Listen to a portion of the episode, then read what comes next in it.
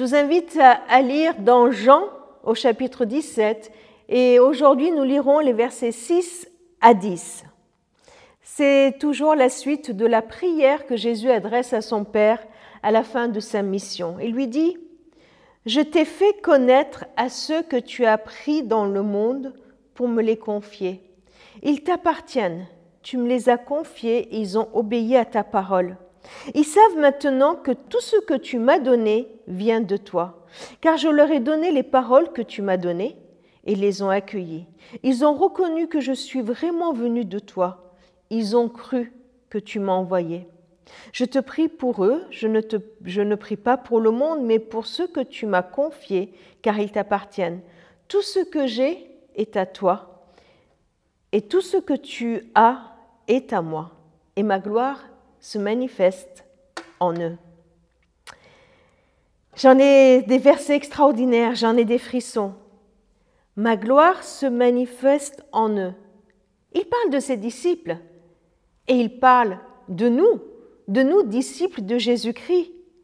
Ma gloire se manifeste en eux.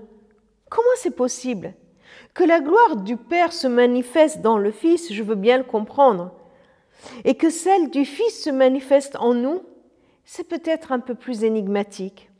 Jésus nous donne juste quelques indications dans ces versets pour nous montrer comment c'est possible. Il nous, a dit, dit qu'il nous a fait connaître le Père. Il est possible de manifester la gloire du Fils quand nous connaissons le Père. Il nous a communiqué la parole du Père. Il nous a encouragés à obéir à recevoir cette parole. Et il dit, c'est fait, c'est fait.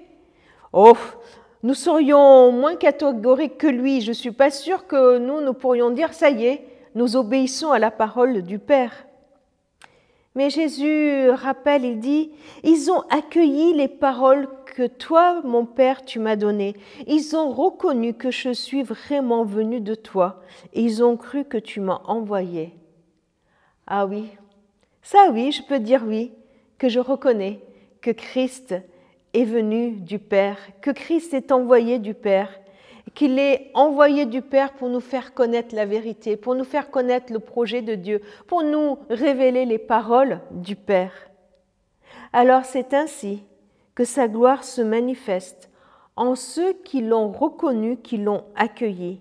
Si tu as reconnu que Jésus est envoyé du Père, si tu as reçu ses paroles, si tu désires obéir à sa parole, à l'accueillir dans ta vie et qu'elle soit la ligne directrice de ta vie, la feuille de route de ta vie, alors toi aussi tu pourras manifester avec les autres chrétiens, avec les autres disciples, la gloire, la gloire du Fils. Ma gloire se manifeste en eux.